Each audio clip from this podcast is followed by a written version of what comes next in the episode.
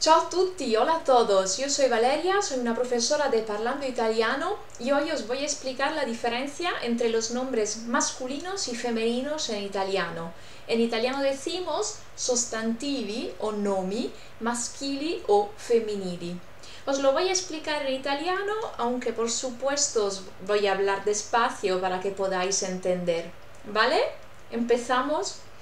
Ok, allora, in italiano i nomi possono essere maschili o femminili.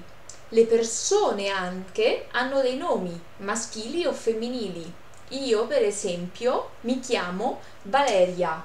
Il mio nome è Valeria. Ma possiamo prendere altri nomi di eh, persone, come per esempio Marco, Marco è il nome di un uomo, quindi è un nome maschile. Valeria è un nome femminile, femminino. Marco è un nome maschile, masculino. Facciamo altri esempi. Uh, Maria, come in spagnolo, è un nome di donna, quindi è un nome femminile, mentre Roberto è un nome maschile. Come potete vedere, Marco e Roberto finiscono in O, acaban e no, e sono nomi maschili, mentre Valeria e Maria finiscono in A, acaban e na, e sono nomi femminili. Anche gli oggetti, los objetos, come le persone hanno un genere. Per esempio, prendiamo questo oggetto che è un libro, come spagnolo, libro, e possiamo immaginare che come Marco e Roberto, anche libro, essendo una parola che finisce in O, è una parola maschile.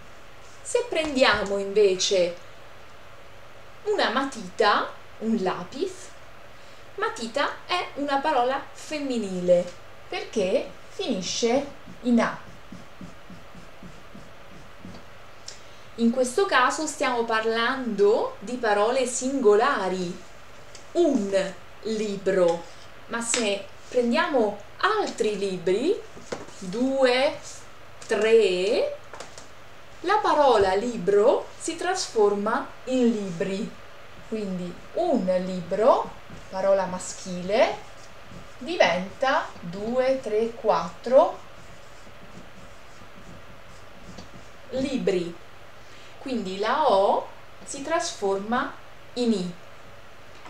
Per quanto riguarda le parole femminili la parola matita si trasforma al plurale in matite, quindi una matita, due, tre, quattro, cinque matite.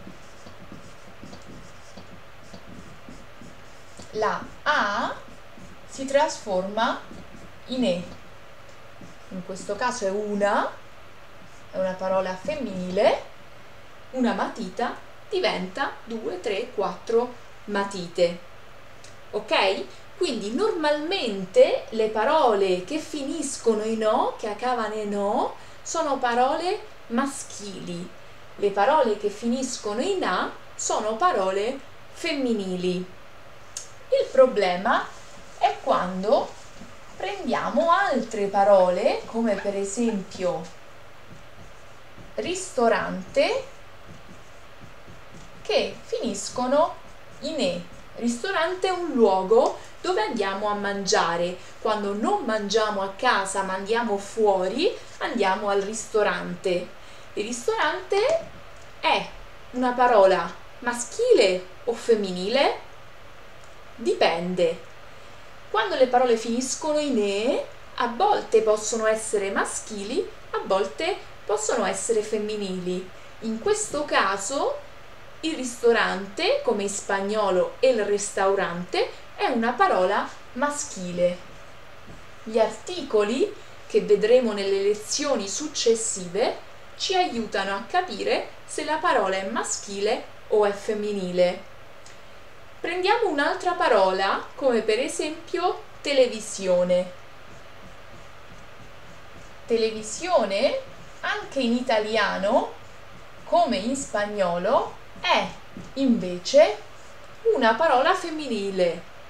Quindi vedete che le parole che finiscono in e, che acabano in e, a volte sono maschili e altre volte sono femminili. Il plurale di queste parole è sempre in i, quindi la e si trasforma in i. Un ristorante, due, tre, quattro ristoranti, una televisione, due, tre, quattro televisioni. Espero que esta clase sobre los nombres masculinos y femeninos en italiano os haya gustado y si queréis aprender más sobre la lengua italiana os podéis suscribir en nuestro canal de YouTube Clases de Italiano Parlando Italiano. Ci vediamo presto! Ciao ciao!